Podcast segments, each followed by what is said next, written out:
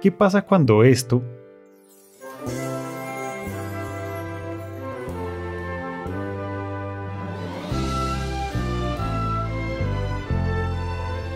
se encuentra con esto?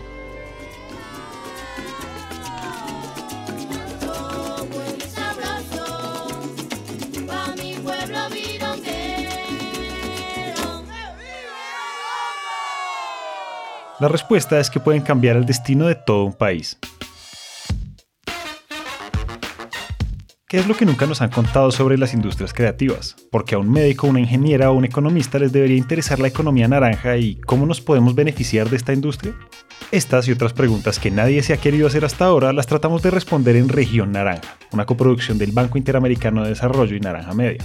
En este espacio, a través de las historias de creativos latinoamericanos y caribeños, les contamos qué es lo que todavía no estamos viendo y el potencial de esta industria.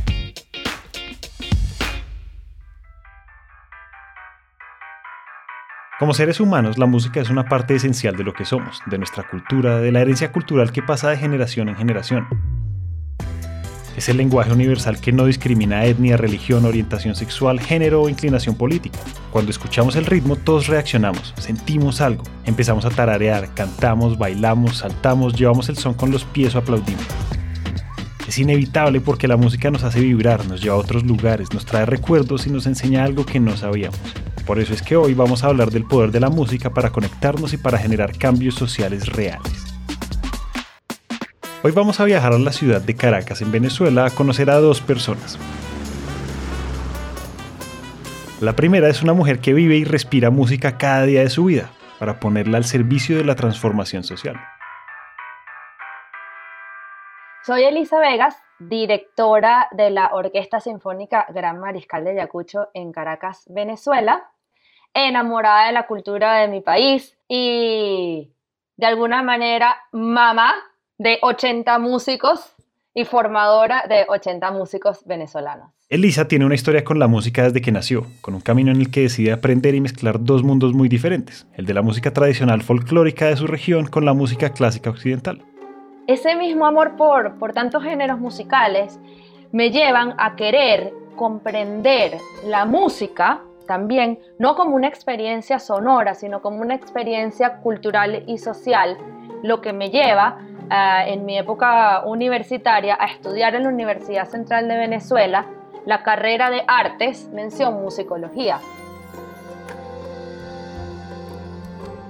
Porque no concibo eh, el arte que, que hago como, como un ente aislado o un hecho meramente musical de transmisión de sonidos para elevar un alma, sino como un hecho cultural que está arraigado en unas raíces, que, forma parte de, una sociedad y de, una comunidad en particular. Y por eso eh, siento que, mi formación tenía que ir mucho más allá de un instrumento o incluso luego mucho más allá de una dirección orquestal. Con esa perspectiva en mente, Elisa viaja por varias partes del mundo aprendiendo sobre la dirección de orquesta, pero también sobre el valor de la música y de la cultura. Después, entre oportunidades y coincidencias que parecen juegos del destino, Elisa llega a su posición actual en la Sinfónica Gran Mariscal de Ayacucho, que es una orquesta muy especial y acorde a su propia visión de la música. La Sinfónica Ayacucho es una institución que tiene en Venezuela 31 años y desde su nacimiento ha sido una orquesta muy disruptiva. Es la orquesta que se atreve desde sus inicios a abordar repertorio no académico en espacios muy académicos. Y eso desde el primer momento la hizo muy disruptiva. Hay que reconocer que hace 30 años que una orquesta académica estuviese tocando géneros musicales folclóricos venezolanos, dígase un pajarillo venezolano, un vals venezolano, no estaba muy bien visto. Todavía la academia no estaba preparada para algo así. Pero la Gran Mariscal de Ayacucho desde sus inicios se caracterizó por hacer ese tipo de conciertos. Y una persona como yo, que siempre le ha gustado tanto ese vaivén de géneros musicales, pues me sentí muy atraída. Cuando Elisa habla de la música académica, se refiere a la música clásica más tradicional que todos conocemos, del estilo de Mozart y Beethoven que se aprenden en los conservatorios y es tocada por sinfónicas, que por eso mismo nos muestra lo interesante de una orquesta que se atreve a hacer cosas diferentes, tan diferentes que van a cambiar la sala de conciertos por la orilla de los ríos. Para salir de las ciudades a explorar los lugares más lindos de Venezuela, tenemos que conocer al siguiente personaje de esta historia. Ocurrían cosas increíbles porque yo estaba recorriendo, los, eran mis mejores épocas, estaba recorriendo los mejores sitios de Venezuela, los sitios más bellos, pero también me estaba dando cuenta que en esos sitios más bellos también había mucha pobreza. Y a mí esa, eh, esa dicotomía me, siempre me inquietaba mucho. Escuchamos a Esteban Torbar, alguien que creció recorriendo todo el país y que vio de primera mano la realidad de esos lugares paradisíacos.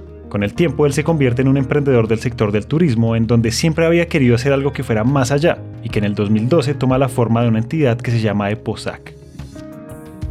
Mira, EPOSAC, eh, de hecho, EPOSAC es una, este, una organización sin fines de lucro, eh, es un proyecto que promueve el desarrollo del turismo sostenible en comunidades que son únicas, remotas y de gran potencial turístico. La palabra EPOSAC significa logro en, lengua pemona camaracota, que es una lengua indígena del sur de Venezuela.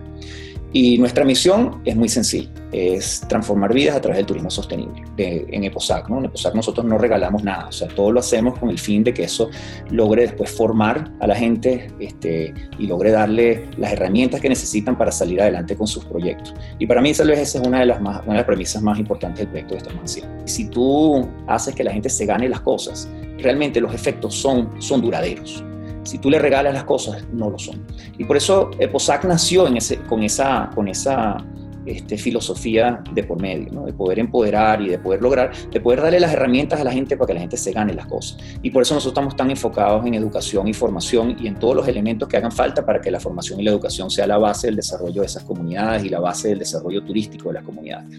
En estos ocho años, Esteban y Posac han hecho muchos tipos de proyectos con comunidades remotas para ofrecer alternativas a las situaciones difíciles que se viven en muchas de ellas. Porque, como sucede en casi toda América Latina, son este tipo de lugares en donde prosperan actividades ilegales y en donde las necesidades más básicas no se atienden, causando espirales de problemáticas sociales. En medio de todo este trabajo es que un día, por pura casualidad, Esteban se encuentra con alguien muy especial. Yo conocí a Elisa en un concierto que ella dio y apenas, o sea, no solamente oí el concierto, a mí me invitaron, era un centro comercial en, en Caracas, eh, yo no podía creer lo que yo estaba viendo. O sea, yo veía a, a, una mujer joven, dinámica, llena de energía y con un amor por Venezuela que inmediatamente a mí me hechizó.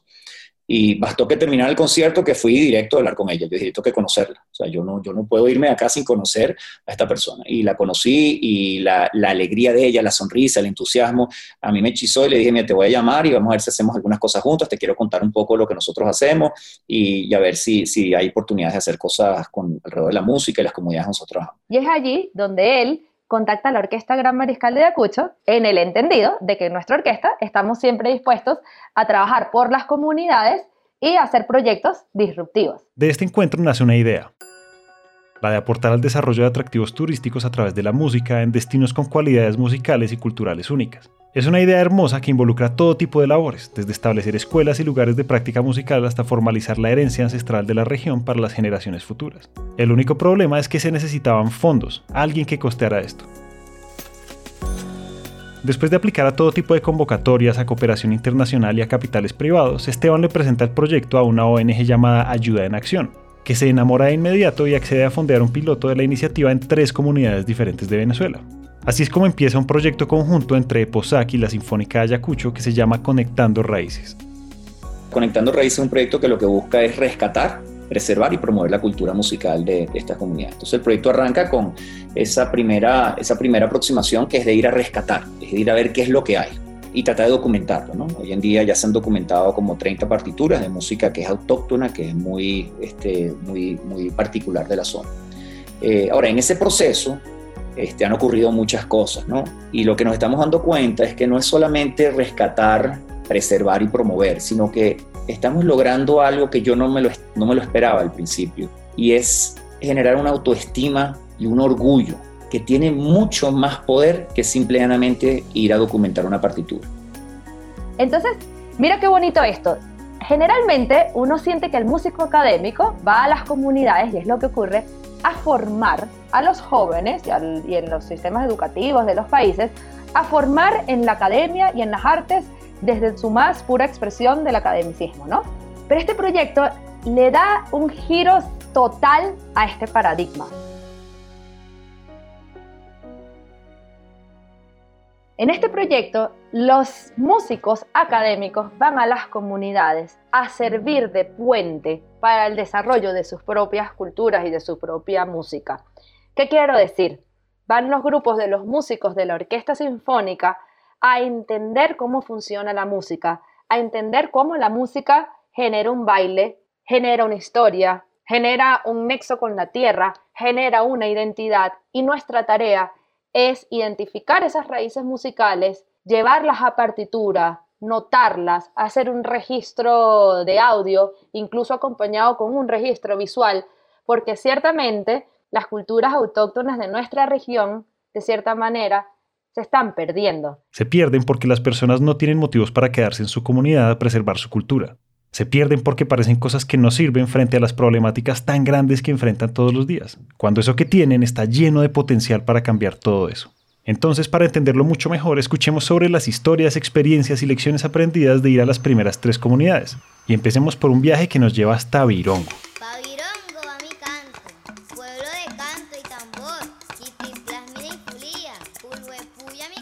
Virongo es una población en la costa venezolana que queda a hora y media de la ciudad de Caracas y es el último pueblo de la comunidad de Barlovento. La comunidad de Barlovento está marcada por los tambores de la costa. Quiero contarte que la comunidad de Virongo es absolutamente rural y una comunidad muy vulnerable que no goza ni de tecnología, escasa electricidad y se le llega a través de caminos rurales. En la comunidad de Virongo se ha desarrollado una escuela gracias a un joven que se llama Jorman. Él ha desarrollado allí una escuela de tambores con niños de la comunidad. Jorman, a través de, de su agrupación Las Estrellas de Virongo, ha querido reconectar con las raíces que le dejó su madre, que le dejó su abuela, y ha podido unir a una comunidad. En el trabajo de POSAC con esta comunidad, uno de los proyectos más recientes fue instalar la primera antena satelital para acceder a Internet. Entonces tuvimos la oportunidad de hacer la primera videollamada de la historia para conversar con las estrellas de Virongo. Y esto fue lo primero que sucedió cuando nos conectamos. Este tema es del profesor Alfredo Bolívar, conocido en nuestra región Barlovento como Pandilla. Entonces, dedicado a él, se llama Viva Venezuela. En el encuadre de la llamada de Zoom se veían más de 10 personas, todas tienen camisetas azul claro con blanco y el logo del grupo en el pecho. A la izquierda hay tres de ellos con unos tambores altos y delgados y a la derecha hay algunas guitarras e instrumentos de guadua para tocar más adelante. Mi nombre es Jorman Castillo, eh, me conocen como Virongo Castillo y pues, ahora soy representante de la organización Estrellas de Virongo, eh, presidente. Pues a mí me acompaña igual el elenco de esta organización. Alessandro, Jorman, Jorman, Mercedes, Jorbeli y Yerli. Por allá al final Emilio, el maestro Emilio, Michael, su hijo, el, el alfa de la agrupación, el señor José Daniel Sojo. La experiencia junto a las estrellas de Virongo empieza cuando Esteban invita a Elisa y a los músicos de la Sinfónica de Ayacucho a cooperar por primera vez como parte de una experiencia turística. Fueron como unas 54 personas em, para ir a visitar la cueva.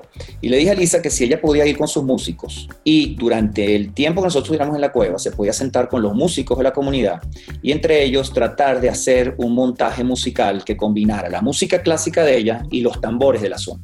Y Elisa inmediatamente me dijo que claro, que por supuesto, que eso lo iba a hacer, que sin ningún problema. Y esto además le dije, lo tienes que hacer todo completamente sorpresa. Ninguno de los turistas se puede dar cuenta que tú vas a hacer todo eso porque ellos, para ellos va a ser una sorpresa cuando regresen de la cueva el concierto que tú les vas a dar. Bueno, como todo principio, eh, el comienzo es con buscar la, la conexión, donde nos vinculábamos más yo buscaba de encajar en el, en el género sinfónico, buscando de que sonara menos cuadrado, porque eso es una de las cosas que también no, digamos, no comparto de, de, la estructura sinfónica. Lo más libre que tiene la música popular es lo que la hace, digamos, más dinámica, más pocosa, más llamativa, donde no hay una participación de letra, música eh, estructurada, sino que es flexible, puede andar, puede venir, puede ser más acelerado, puede venir a, a ser más lento. Hay muchas posibilidades y pasamos toda la mañana y todas las tardes intercambiando anécdotas en la naturaleza. Ellos trajeron sus instrumentos, trajeron sus vestuarios, nosotros trajimos nuestra música también. Y en un intercambio de yo toco algo, tú tocas algo, decidimos tocar juntos después de haber roto el hielo? Que fue así de sopetón, mira, ¿qué vamos a montar? No sé, yo traje esto, ¿y qué tienen ustedes? Tenemos esto, Hagan, vamos a hacer la base de un culo de puya y vamos a meterle esto y duramos como par de horas viendo con tantos músicos. Nosotros decidimos ensayar, vamos a ensayar al menos un pedacito y se fue dando. Entonces, digamos que los, músicos sinfónicos se fueron quitando también la bufanda, la cosa, no, aquí todo el mundo vamos igual. Nosotros ese día no, no llevamos una estructura, la estructura se iba marcando. Después de conocerse y encontrar un sonido en común, mientras el grupo de turistas hacía su recorrido por la naturaleza, llega el momento de la verdad. Imagínate una situación donde tú pasas tres horas metido en una cueva negro, con puras linternas, eh, pero es una cueva increíble. Llegas agotado, aquí hay niños, ¿okay? esto es una experiencia muy familiar, eh, habían adultos, niños, llegas agotado, eh, los miembros de la comunidad nos habían hecho un sancocho en la plaza, que es una plaza muy típica, donde está la iglesia, y obviamente está el, es el caserío alrededor, pero también muy humilde todo, y para ellos estaban completamente agotados y de repente yo les digo a todos ellos, no señores, tenemos que bajar una calle caminando porque abajo nos espera una sorpresa, al lado del río. Y la gente, bueno, no, no, entendían, bueno, ya, creen, ya pensaban que habíamos hecho absolutamente todo. Pero bueno, poco a poco lo fuimos convenciendo y empezaron a caminar por, por una calle de tierra. Y cuando fueron llegando hacia abajo, se dieron cuenta que debajo de un árbol espectacular, al lado del río, había como una, una cantidad de músicos. Y, y, también vieron que habían algunos tambores y que habían unos instrumentos de percusión y que había gente de la comunidad, había muchos miembros de la comunidad ahí como esperándolos. Y en ese momento este, le pedimos a todo el mundo que se sentara y Elisa empieza, levanta la batuta y ella empieza a tocar con la orquesta. Este, yo creo que habían como 24 músicos, algo así, 20 y pico, casi 30 músicos, empieza a tocar este, una música clásica en un escenario en el medio de la selva, al lado de un río. Y tú te puedes imaginar que es una inmensa sorpresa, ¿no? Y es como es una melodía. Y tú empiezas a saborear el día y empiezas a sentirlo completamente distinto, ¿no? Y en la medida que eso fue avanzando, en, la siguiente pieza, Elisa empieza a incorporar a miembros de, de, las estrellas de Virongo con los tambores y con las percusiones. Y después eso empieza a crecer en efervescencia y los tambores se empiezan a convertir en algo que se mezcla completamente con los ritmos de la, de la orquesta. Los de la orquesta empiezan a tocar ritmos que se parecen a los tambores. La gente se emociona, empiezan a bailar y al final termina todo con la canción de Venezuela, que es una canción inmensamente emotiva. Elisa nos entrega a todos un papelito con esta canción para que además la cantemos.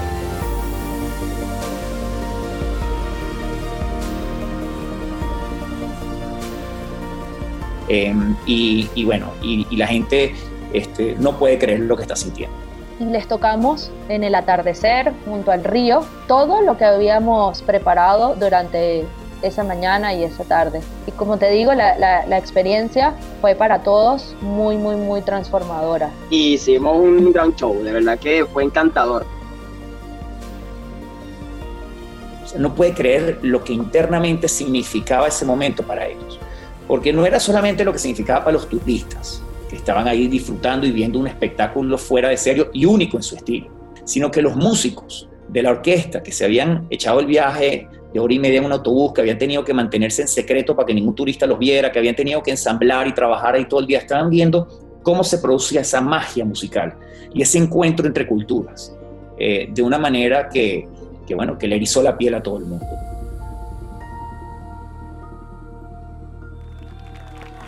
Señores, ayudar a Venezuela y hacer lo que te apasiona y te quiere. Un aplauso a todos ellos. Ese primer concierto fue como hacer una ola, un tsunami de cosas buenas que empezaron a suceder con esta relación nueva, como escribir las partituras y las letras de las canciones, y entre otras cosas pudieron producir contenido para redes sociales y YouTube junto a Eposac y la Sinfónica de Ayacucho, que también trajo muchos cambios positivos. Eso nos dio cierta, cierto dinamismo a, presentarnos en lugares, digamos, de cierto emblema a nivel de la capital de Venezuela, en Caracas, eh, de que muchas ventanas y puertas se, se, abrieran, de que la gente quisiera visitar Virongo y, conocerlo de otra manera, más espontánea, más bonita, y ha sido gratificante total. Al igual que sirvió muchísimo para nuestra organización musical, que muchos jóvenes, muchos chamitos, muchos niños quisieran participar y ser como nosotros, solo por el hecho de, estar en televisión o, en un canal de YouTube. los integrantes de esta organización musical se enamoraron del pueblo, casi que construyen casa por aquí. Y ténganlo por seguro que desde ese primer momento dijeron mi casa es Virongo y nosotros también dijimos nuestros hermanos son ellos y se ha dado esa, esa magnitud de confianza. Ha sido muy, muy bonito. Todo esto que sucedió y sigue sucediendo en Virongo es una muestra de todo lo que se puede hacer por medio del arte y la cultura. Muestra que podemos hacer grandes cambios con todo eso que ya está ahí, que es la gran riqueza de nuestra región, pasada de generación en generación. Ahora viajemos a un lugar en el suroccidente de la Amazonía venezolana, al Valle de Camarata que está a la sombra del monte Aullante-Puy, que para ubicarnos es donde está el famoso Salto del Ángel, la cascada más alta del mundo. Camarata es un lugar poblado por el pueblo Pemón, y para llegar allá no hay carreteras, entonces las alternativas son una serie de vuelos en aviones cada vez más pequeños o varios días por vías fluviales, en lancha por los ríos. Y hasta allá se fue la Sinfónica de Ayacucho esta comunidad que está tan, que está tan aislada, lo primero que, que, mide es saber si uno llega allí como un agente invasor o como un agente amigo, ¿no? Y para ellos entender que nosotros no íbamos a instruirlos a ellos, sino que fuimos a acompañar y a saber de ellos. Este, creo que cambió totalmente la visión, no solo de los músicos que están tocando con nosotros, sino de toda la comunidad.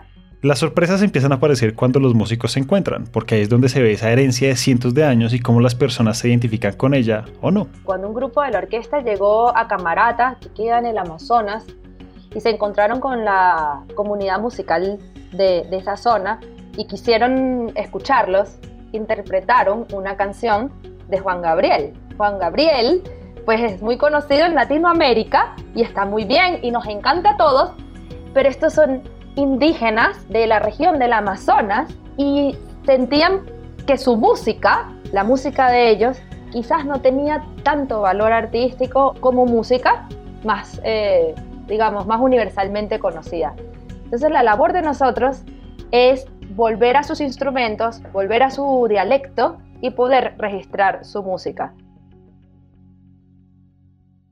Y, y ahí, ahí te digo, o sea, uno de los ejemplos que fue, que fue realmente muy poderoso, cuando los músicos de Elisa fueron a, Camarata, que fueron ya a ir a documentar, a, ver qué era lo que había, y cuando ellos llegaron allá se encontraron de que la herencia cultural, la herencia musical pasaba normalmente de una generación a otra, por los abuelitos, o sea, los abuelitos iban y entonces le enseñaban a los hijos, los hijos a los nietos, y así iban pasando. Y resulta que había habido un abuelito que en un momento dado, hace mucho tiempo, había escrito una partitura, había escrito la letra de una canción, pero la había hecho en, en, en, formato musical. Y los indígenas obviamente no tenían la menor idea qué decía eso. Y cuando llegaron los, los músicos de la orquesta, le dijeron, mira, aquí tenemos esto. Entonces los músicos empezaron a, a traducir lo que ahí decía, empezaron a sacarle la letra, empezaron a enseñarles cómo leer eso, o sea, cómo leer una letra musical. Y la emoción de estos niños por aprender algo que nadie les había enseñado, que lo estaban enseñando por, por era gigantesca, pero era gigantesca no, por, no, no solamente por la curiosidad, sino por el orgullo, que ahí había alguien que había escrito una canción que de hecho se llamaba la canción de Camarata, y que era una canción que representaba la esencia de la cultura de ellos. El proceso de aprendizaje de esos niños, en muy poco tiempo aprendieron a leer música, y hoy en día, cada persona que llega a Camarata es recibida con la canción de Camarata.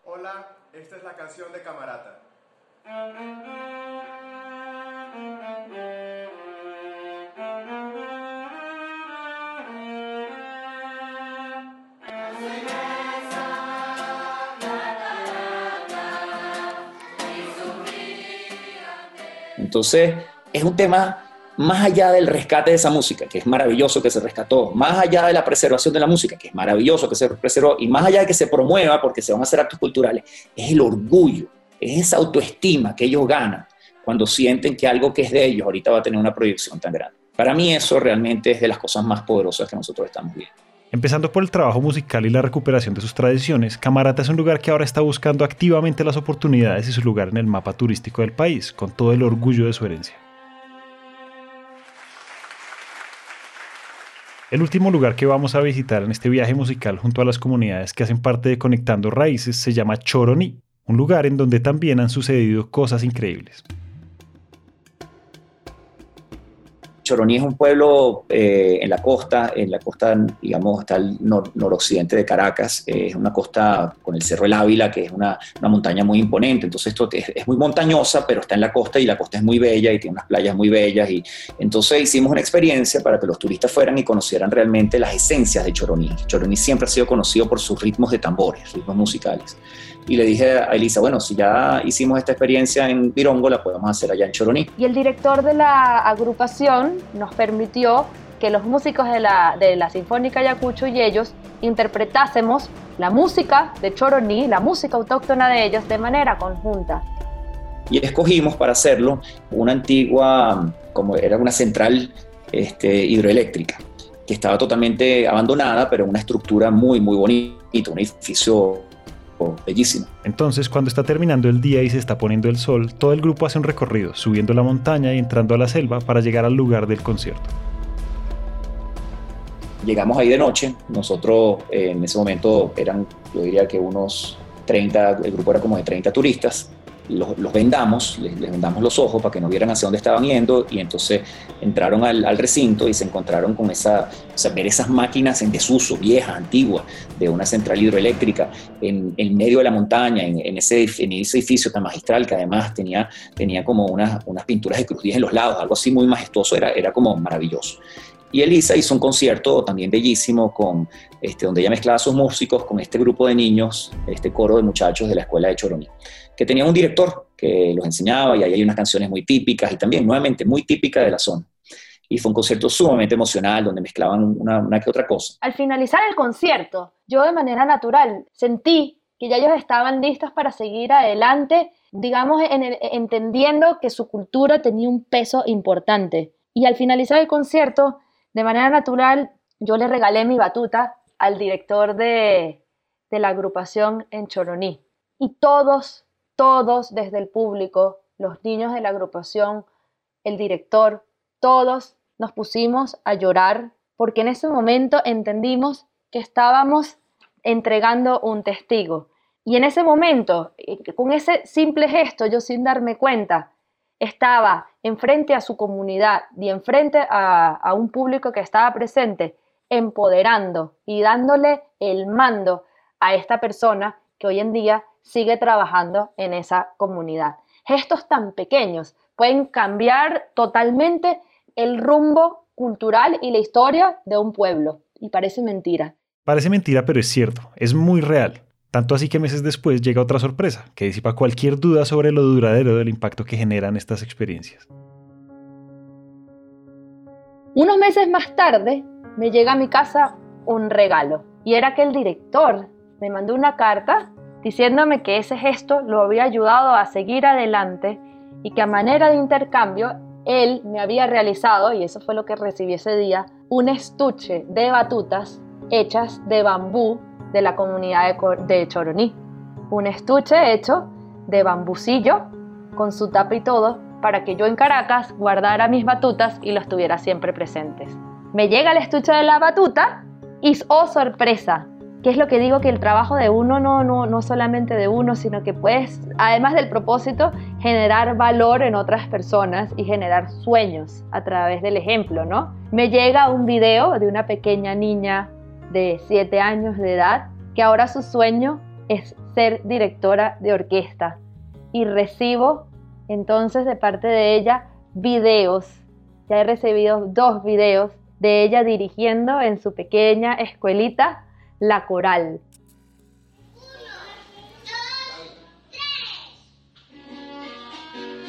Fíjate, yo nunca pensé que iba a ser directora, jamás lo pensé, y, me convertí en directora de orquesta. Y ahora hay una niña en Choroní, pequeña de 7 años, que ya ella, con solo verme, ahora ella tiene el sueño desde su comunidad de ser una directora de orquesta.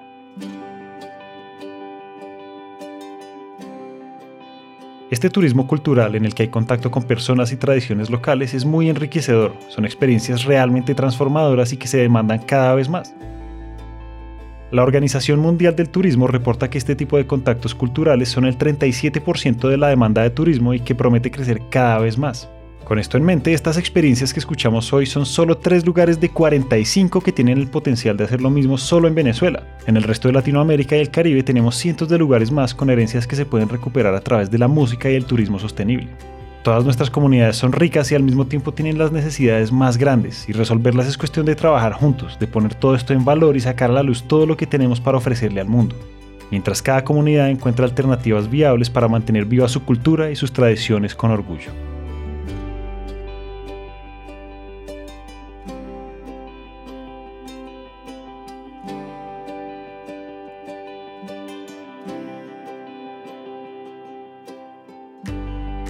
Gracias por escuchar. Esperamos que hayan aprendido algo nuevo sobre todas estas cosas que están pasando entre nosotros y si piensan que nuestras industrias creativas necesitan más visibilidad, compartan este show y hagamos que este mensaje llegue a todos los oídos posibles. Le damos las gracias a Elisa Vegas, Esteban Torbar, a Jorman Castillo y a las estrellas de Virongo por compartir su conocimiento y sus experiencias. Este episodio fue dirigido y producido por Julián Cortés, el diseño de sonido es realizado por Manuel Torres, el trabajo gráfico es realizado por Angie Acuña. Región Naranja es una coproducción entre el Banco Interamericano de Desarrollo y Naranja Media. Mi nombre es Julián Cortés y gracias por escuchar.